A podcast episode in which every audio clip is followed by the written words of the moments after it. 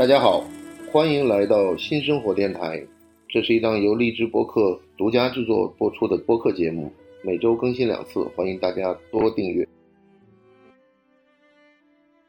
品牌的合作还是在接的。品牌，我想是不是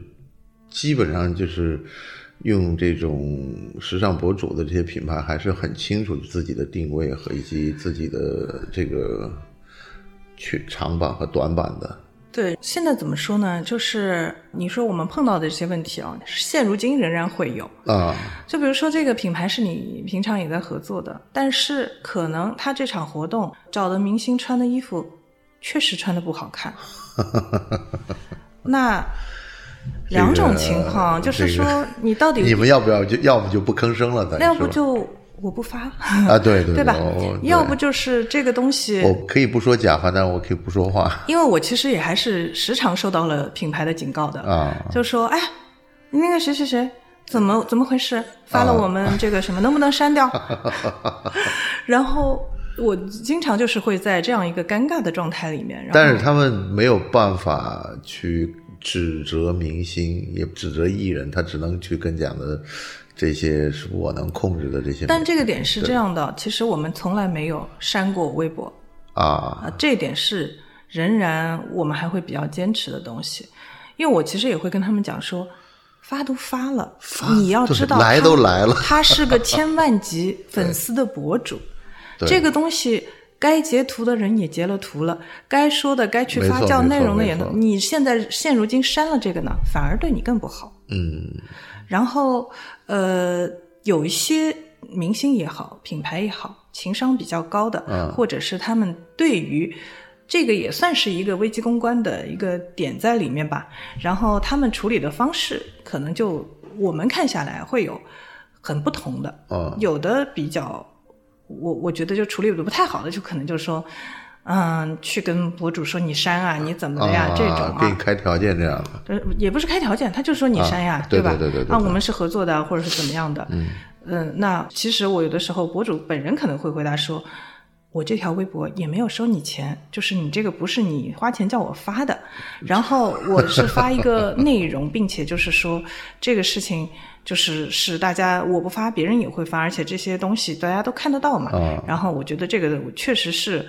我想要发的那个，我肯定不会删。第二个就是，你现在删了，就就我刚说的这个情况，你现在删了，可能你的粉丝也会来骂博主，然后也会骂品牌，也会，大家现在都聪明的呀，知道你这个怎么回事儿。对。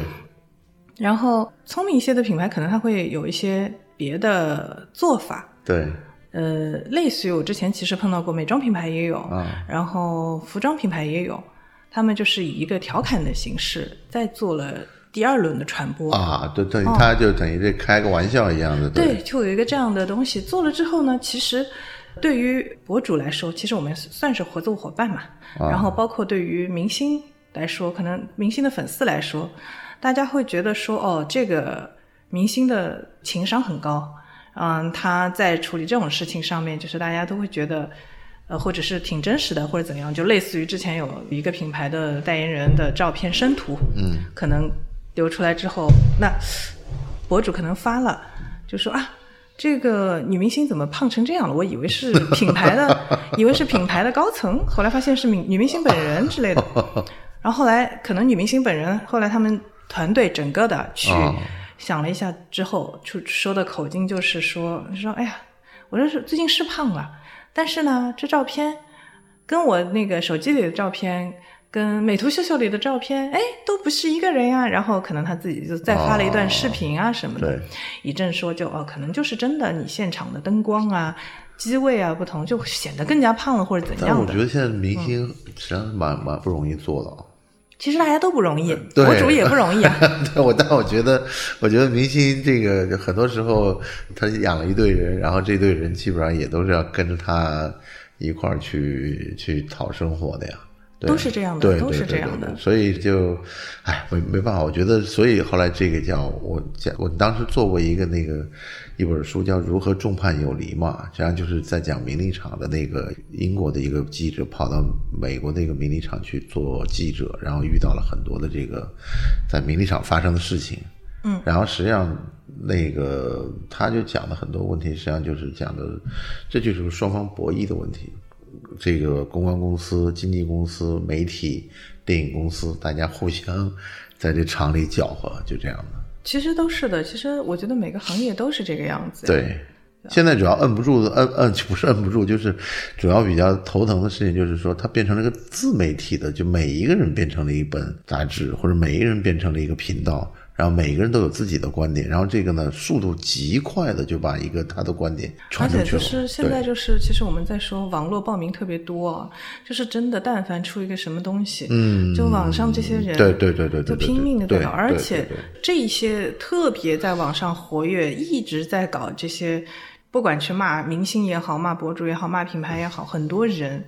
他本身就是可能文化程度也不高，或者是他很平常就是这么一个敢出头呗。对，就是这样一个。如果你是一个真的很忙，以及你受过良好的教育，以及是生活也不错，或者怎样的人，就不至于就一直钻在里面搞这些。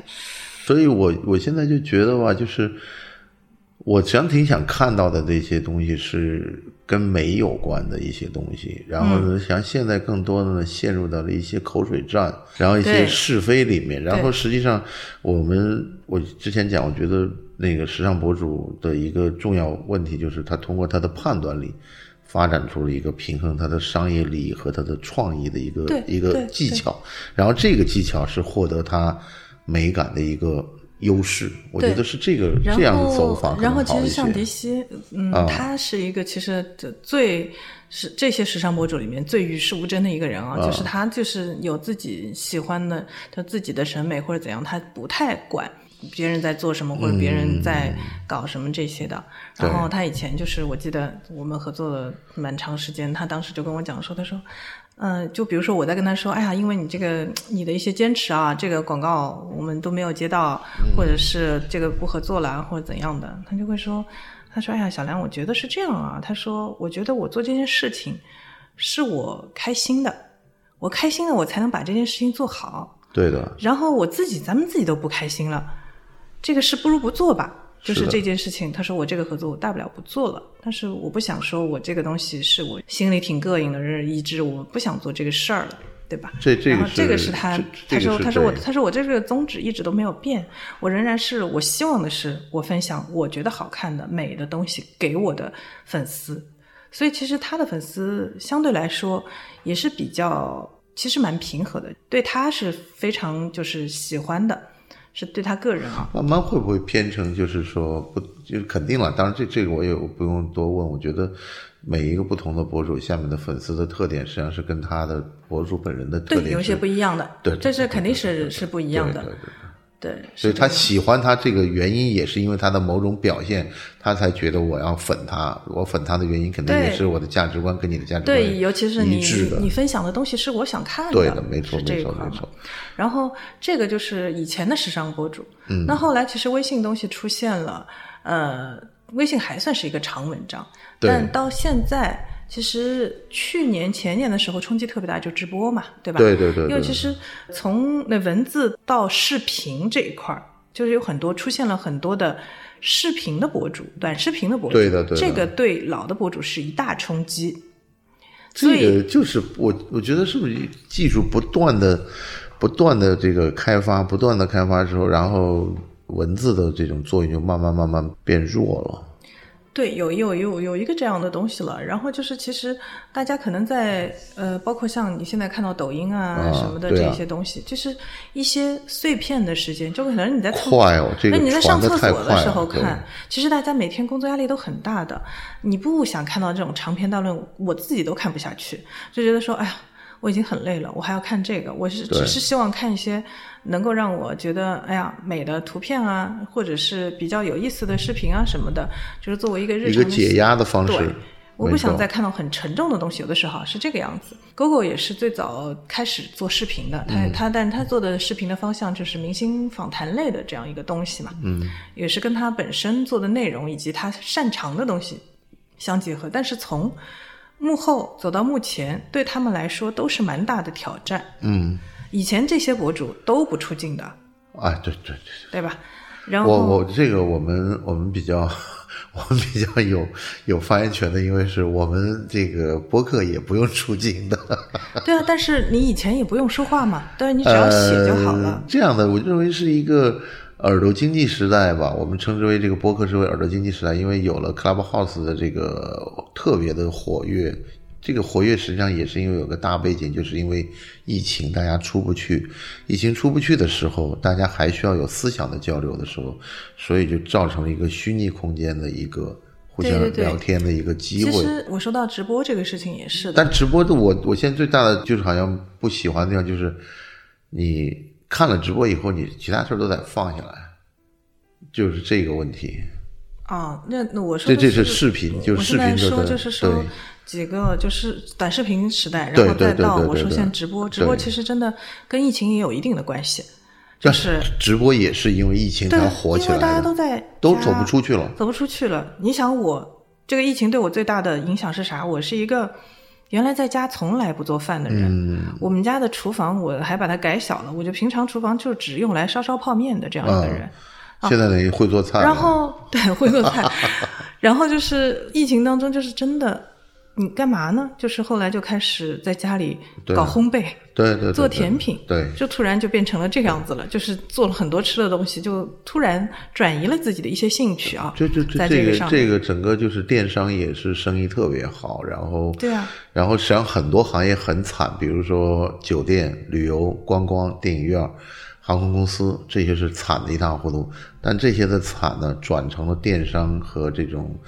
网网络购物的一个发达。对因为你想我就是真的此起彼伏的一个感觉，真的是疫情期间，我好几个空姐的朋友都转去呃做那个叫什么，做做保险啊销售了，对对对对。对还有那个旅游局的，对。也去做什么微商了，对，它 是就很多是这个是对成这这个这个是整个行业的一个衰退，而且现在，呃，未来也不见得就会怎么样会好起来，反而就是电商继续好，而且就是直播现在更好。嗯，但其实呃，去年年下半年到现在啊，就是其实国内的旅游行业还是可以的。对对对大家就是拼命的在出去玩呀，对憋坏了，就国内的旅游行业挺好的，然后就到处出现了什么小希腊、小京都，嗯，对，对对就是这这样小泰国，对吧？就是但是我我觉得这个是这个技术的迭代造成了人们不同的这个角色的出现。我我给你讲一个，呃，传媒行业里面一个很老的一个故事。这个故事是这样的，就是说以前呢，香港的娱乐界呢，就是那个谁在把着嘛，《明报周刊》嘛，嗯，明州嘛，当然明州就是最大的这个娱乐圈的这个，基本上就是他出一个专访，这事儿就算结束了。他出来一个声明，这事儿就算就这么地了。然后呢，他们呢是有一个一个习惯，就是在过年的时候，因为香港那会儿都喜欢，他们就喜欢去日本玩嘛。然后呢，就这个编辑就带几个最大的明星，就跑到日本去一块儿吃饭、一块儿旅游、一块儿住什么的。然后大家待个一个礼拜，但这基本上这一个礼拜呢，大家就把这一年的事儿呢就给敲定了。那敲定完以后呢，这个回去大家就按照这个时间表，就该走的活动就开始走活动了嘛。今儿配合什么，明儿配合什么。但是后面就有一个新的传媒出来了，然后这个就带着这个狗仔队的概念。那狗仔对，狗仔队出来以后呢，这个造成的一个情况就是，实际上，呃，某种程度上呢，他们是这样看狗仔队文化的，就是在就这 celeb celebrity 是在这个读者面前是平等的，不能说我是一个巨星，我就把这个媒体埋起来，就不能报告我的任何负面。而且呢，还有一个时代的一个往前走的意义，就是说，因为明星已经从开演唱会的利润转到了代言的利润了。那做代言的时候，就变成了是一个他的代言的费用要比他在这个演唱会这种娱乐经济的上面的这个利润更高。那他平时呢，他比如说他代言的是百事可乐，但他平时喜欢喝的是可口可乐。那这个事儿呢，如果被被狗仔队发现，狗仔队就讲的我是能保证，就是民众跟权贵在这个狗仔队面前都是平等的。嗯，就是如果没有狗仔队的出现，就狗仔队这会儿扮演的是一个罗宾汉的角色，就是没有狗仔队出现的时候，权贵是能把握住这个媒体，就是说我不让你出来就是说到这个东西啊，其实就是我以前有个朋友，我不知道你应该也认识吧，曹俊，原来上海电视的，后来他在做那个 Easy 的那个啊主编嘛。然后当时他在电视的那个采访节目当中也在说到，说就是明星的隐私是不是应该被曝光，或者大家过度关心这明星的隐私，或者他哎呀各种事情八卦，这个是不是？然后他就说，他说我觉得其实是这样的，你今天作为一个明星。就是因为你被这么多人熟知供养着对对，就是你被别人 供养着，对你就应该被人消费。对呀、所以所以前上周那个菲利普亲王去世的时候，然后国内的这个朋友圈就在说这是一个天下第一什么什么软饭王啊，什么诸如此类的，说的很难听嘛。嗯嗯。然后实际上他们没有想到的一个问题就是说，他在公众视线下生活了七十四年。就这个实际上对他来说，就是对任何一个人来讲，他一辈子全部在所有的媒体的这个注视下面生活，实际上这种压力是对，就是我记得很早的时候有一个美国的电影叫《Truman Show》，修曼秀，对对对对，就是这个一个概念。然后当时做这个东西的时候，其实真人秀啊什么的，这个还没有还没出来还没出来对，现在可不是就是这样吗？对，但是但是我现在就在想的这个就是，呃，实际上就是这个时时尚博主的中间的，有的是起的一个是好的作用，有的呢可能就是往就是还是说回我们说的时尚博主这个东西啊，因为前两天我还在 跟我们的博主说，因为我现在还有一个就比较新的，但是也是千万大号，叫 Fashion Models，嗯，然后然后我再说，哎，我说感觉啊，你们应该把微博的认证稍微改改，就不要叫时尚博主了。现在真的是阿猫阿狗东一个西一个都是时尚博主，他但凡啥也没有，他就叫时尚博主。对呀、就很多那种，就是我记得好像那个时候好像是朝阳区有很多的讲的都是说时尚博主什么都有签的经纪公司什么之类的。对，完全不知道是什么，因为其实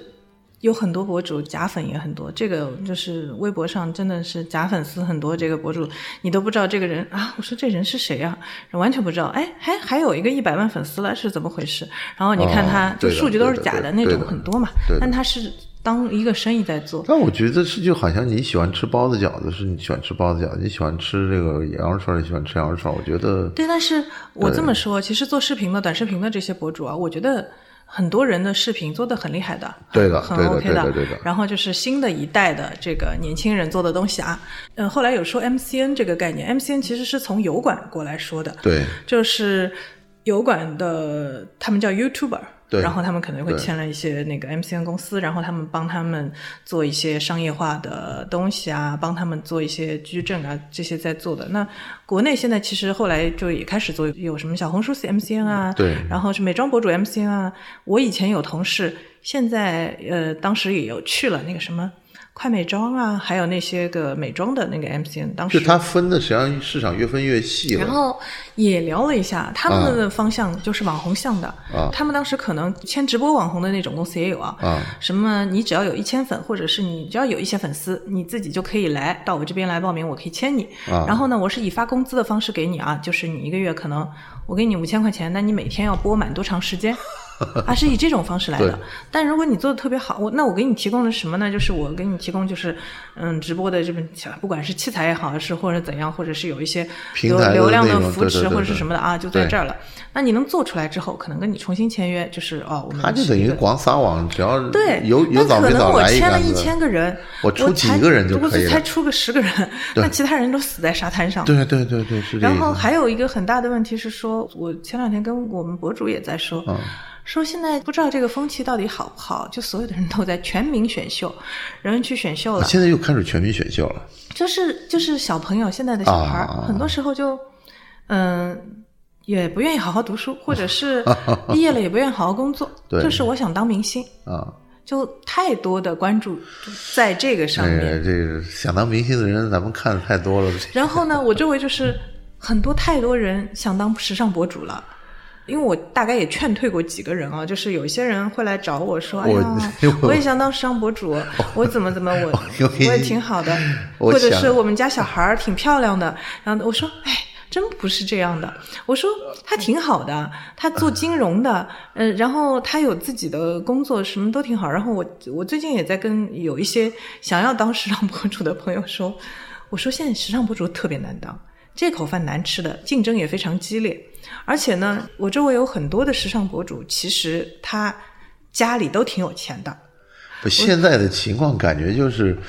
呃现在你当 idol 都是带资入组对呀、啊这这个，呃你你刚刚讲的那一讲，我就是想到时尚博主这个，我想到了若干年前有一个有一本美食杂志，然后呢，他们在招美食编辑，然后来了很多很多的求职信讲，我没什么别的爱好，就是爱吃，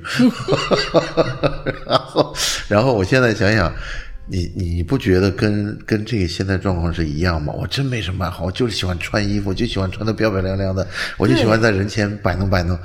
我操，这个我我觉得就是他有点把这个行业的这个职业的，把这个职业的这种门槛太低了。他要拉低，但是不可能啊。就是觉得门槛太低了，其实就是你可能啊，你一时买一些假粉瞎弄弄，哦可能就可能还可能可以糊弄一段，糊弄一段时间但是真的很快很快的。然后呃，我其实蛮佩服我们这个行业里有一叫深夜发痴徐老师。啊，他以前其实不是时尚博主，他以前是做心灵鸡汤类的呀，小黄文啊什么的，因为他叫深深夜发吃嘛。后来他在转转向做时尚博主了，然后他现在其实是一个真的在全平台内容做都做得很好，当然他铺了很多的人下去，他们公司好像一百多个人，然后光视频就十几个人，然后他自己在各个平台都是深耕内容的。啊。那当然他人非常累，嗯，之前也有品牌啊或者是行业内的朋友在说说啊，现在的头部博主都是晚上睡不着觉的，是的。还。有各种抑郁症什么的，经纪人也是的，然 后抑郁症啊什么的，但他们压力很大。但是他们整个是对这个内容的推动，我我觉得还有一个很大的问题是，互联网的发展就把很多原来你认为需要很专业的一个门槛给你降低了很多。对，其实像视频东这个视频原来是个电影电影公司或者是一个拍电影才能用的，你你知不知道？就是在没有大疆出现之前，这种无人机，你你知道吗？就是说，呃，我那些朋友最早在拍汽车广告的时候，他说他才会用，对吧？不是他讲他要租一个，就是好像二三十万一个很大型的航拍机，你知道吗？那个是一个基本上就是个无人侦察机的概念。他要拿那个来去拍这个车队走过的这个是途径和路线因为现在是。就是因为前两天我另外一个小红书的博主也在跟我讲说，他说，哎，因为我说我我开了个小红书账号，我就是 test 一下，呃，平常的这些内容，包括哪些内容大概会怎样，我就就这样在弄的。对然后他说，哎，他说你一直在分享你做的那些吃的呀，怎么的？他说你干嘛不拍点视频呀？就是我们同事也都说，我说，哎，老板不要干活了，就是老板现今天先我去做博主了。我们有我们我们有很好的烘焙书，回头给你搞一套。而且我我们后来研究，因为当时做烘焙书的时候研究过这个为什么那么多女的喜欢做烘焙。嗯，是为什么呀？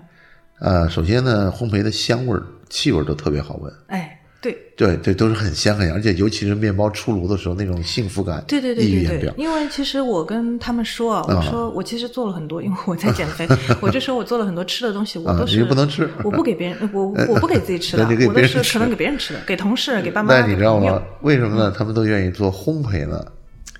因为这个做坏了话吧，它也不会坏到哪儿去，你知道吗？啊，是吗？对，他就哦他那他翻车可能是真的翻的挺厉害的，不是，我知道，但是你比起做个肉翻的车啊你做面面包这一类的烘焙的翻车几率要比做肉还是好多，因为。我说我其实。我在做烘焙的时候，可能是我一个放空的，是对我来说是一个 对啊，你你你看那些面粉、那些酵母，弄着弄着就搞成那么饱满的状态出来。对我就是一个这样的心就是这种状态做。但你说你要搞一堆牛肉，然后炖吧炖吧，发现都出来都黑乎乎的，完全 啊焦都不能吃，那你就你就觉得我操，这个这个太浪费了。嗯，对，就是其实做这个是是一个一个放空的一个，对我来说是这样子的一个东西嘛。然后我那个博主就跟我说，他说：“哎，你可以做一些这样什么内容，你可以拍个视频。”我说：“我一个人在家拍什么视频啊？”他说。他说：“我跟你说，你只要有一个什么，就我我买了一个索尼的黑卡的相机，我只是旅游拍拍的。他说你搞一个三脚架，嗯对啊然后再搞一个环形灯，对你就可以拍了。拍了之后嘛，你手机上剪剪就行了。我就说现在都现在都都很容易，包括你你剪完以后配字幕，配完字幕配音乐。就我是觉得整个互联网，它把你原来的所谓电视台的、电影公司的，或者是录音唱片公司这些所有的技术标准都更加民用化了。但当然，啊，那个质量当然是不一样了。是是当然广播级的还是广播级的，这个是没办法是的你但是只是大大家更交流更更容易了。对对对对对。然后呢，就是呃，说到这些老的博主，现在何去何从？就是大家就是说，哎，他说是不是会被淘汰啊？其实以前 GoGo 跟我讲最多的，天天在跟我讲说说，哎呀，我要这个要被淘汰了，要 怎么怎么了。然后其实是大家都还是，我觉得一个有 talent 的人，嗯，他还是会发光发热的，当然只是说他怎么样转变他的东西，而且还有一点是，嗯，去年前年的时候那个。直播特别红的时候，我也跟就是我们那个博主 Fashion Bolos 在说嘛，他说：“哎呀，咱们是不是也要做一些淘宝直播啊什么的？”我说：“你播啥呢？你这边在介绍着 T 台这么多 高奢美人或者什么的，哎，你那边我在卖猫粮、狗粮、小零食。”我说：“跟你整个的也不对搭。”对对对，而且我说这个呢，可能会让你这个捡了芝麻丢了西瓜，可能芝麻也没捡到，西瓜呢倒是丢了。然后我当时我记得我还发了个朋友圈，我就说，哦，我觉得大家其实应该还是做自己擅长的事情。我觉得时尚博主不太会很快给，好像找不到就是被淘汰什么，因为我觉得他们的品味和他对这种品质的判断的这个能力，以及他的文字表达能力，还有他的一些审美的能力，这些能力将会在未来的互联网的这个生活中变得越来越重要的。哦，我觉得就是内容的升级和东西的升级，但是还是很重要的。但这个升级的基础是他最初的那些，他可能在媒体工作或者广告公司工作，他的这些文字书写能力，或者是他的这个思考判断能力。对，我觉得最重要的仍然是一个思维，一个人的思考能力，一个人的，其实我们说的 opinion 是这个嘛，opinion leader，、呃，对吧？他他还还有一个问题就是他能判断什么是好和坏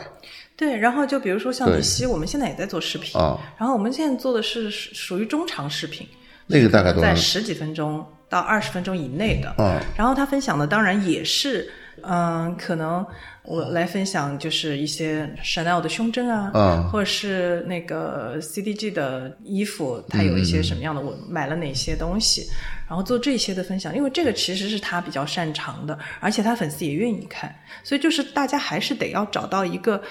就是自己擅长的点。这个是很重要的。然后像 Fashion Models 的话，它可能现在就是它是一个更更像一个自媒体的这样一个形式，它会表达他自己的观点，嗯，然后以及就是呃行业内的一些东西，他比较擅长来来做一些行业观察呀，然后或者是一些新闻的这个发布啊，以及就是视频的创作，就类似于说我帮一个品牌拍一个 fashion 的视频，嗯，呃，有点像 TVC 一样的这些东西，做一些创意的视频。然后像我们另外一个博主叫吴佳业，他是原来是个模特嘛，嗯，然后他的方向其实可能跟他们就更不一样就。我看这个人好像经常是你你们参与的活动，他基本上都出现了。那他是他原来是龙腾的模特还是超模，然后之前在就是纽约时装周啊、巴黎时装周，他也都走过的。但是模特怎么说呢？就是他是一个非常小众的一个受众啊，因为模特儿你你想在中国的模特里面，大家可能熟知的刘雯儿，你知道的，可能何穗那个。奚梦瑶，但他们其实也都是因为，比如说上了综艺啊，或者一些演了戏啊，因为一些别的原因才他在他真正在天桥上的时候，并不是大家熟知的。对，因为讲真，其实就像我以前跟嗯果果在说，啊，我们做的微信的内容，他说啊，哪几篇阅读特别差的，一看男 装周，什么时装周，因为一般人不想看，就觉得说，首先，嗯，如果是女装女生的话，我也不想看男装周东西啊，就是我也反正也穿不了，然后即便是个男的，他也觉得说这衣服男模穿模特穿的，我也穿不了啊。对的，对的，对吧？就有这样一个东西在。那你作为一个模特，大家对你的印象感觉也是你身材很好，你腿很长，嗯你很高，你穿的衣服我可能穿不了。那本来就有个距离感在。所以呢，就是他想要转型做一个时尚博主，或者做一个更接地气的人，他所以他的视频可能就是更拉近跟粉丝之间的关系，对。并且他自己感兴趣的东西就是现在的年轻人喜欢的潮流类的，就球鞋呀、然后就比较更街头的这个穿搭的东西，所以大家就是真的要找到自己擅长的点、擅长的东西，这个我觉得是最重要的。我想问你一些，就是比如说关于美女的问题，你方便跟我说吗？可以啊，你说就是现在有很多非典型的美女，你是怎么看的？非典型的美女，你指的是就是她跟传统的不一样，她突然有个特别的，然后呢，她有某一方面的特别的好看或者怎么怎么样，你怎么看？哦，我本人其实是很喜欢非典型的美女的。但这些人就是跟实际上跟你刚刚讲这样的，就是他们会成为时尚博主吗？嗯，我觉得是，就是呃，有一个重点啊，就是你在互联网上也好，在什么地方你 follow 一个人，你其实是因为他的 personality，是因为他的个性，嗯，你才喜欢他的。他一定是一个有血有肉的人。对，所以就是我觉得一个人的个性魅力其实很重要的。然后你说你说的非典型的美女，就 like 像吕燕，还是或者像日本的渡边淳美对这种，，对的，嗯他们也很受欢迎。对。的，原因就是呃，包括现在就是有一个谁，叫叫呃辣目洋子，啊，就是他们也是大家很喜欢的。我觉得是我可能就是在这个行业里千篇一律的美女看的太多了，我有的时候都会有些记不住脸。但是但凡有一些这种长得很特别的长相的人，会记得住。对我比较记得住，我会比较喜欢。我我很多时候是这个样子的，当然可能直男不是这样想。另外，那个除了脸蛋身材，你觉得还有什么跟美女能挂上钩的特质？就是个性吗？对，我觉得是个性它本身的一个东西。因为我我在说，我可能对于“网红”这个词儿不是特别喜欢我懂你意的点思，就是我仍然希望它是一个 talent，它嗯不是一个就是绣花枕头，不是一个空洞的美女。对的，我可能自己不太能够跟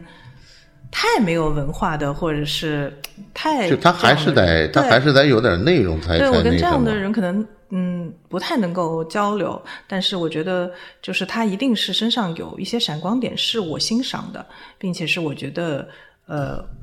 我对他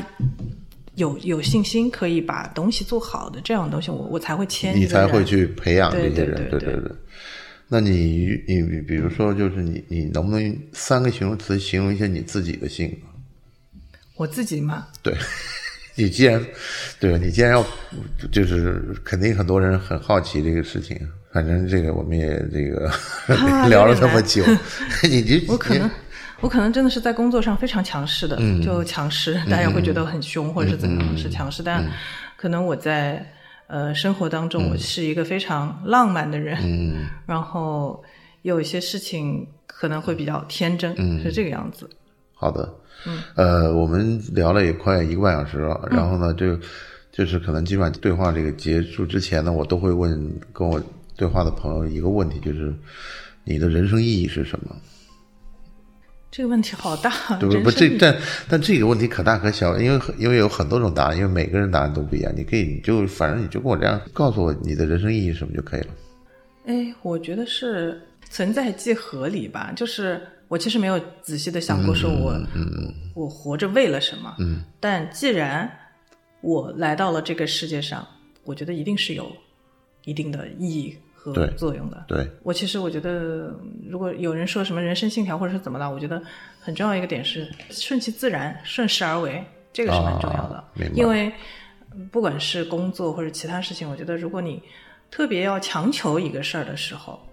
可能是适得其反的。明白。对，那就今天非常感谢兰兰这个给我们聊了这么长时间，我希望可以再给你做一期。好，谢谢谢谢谢谢谢。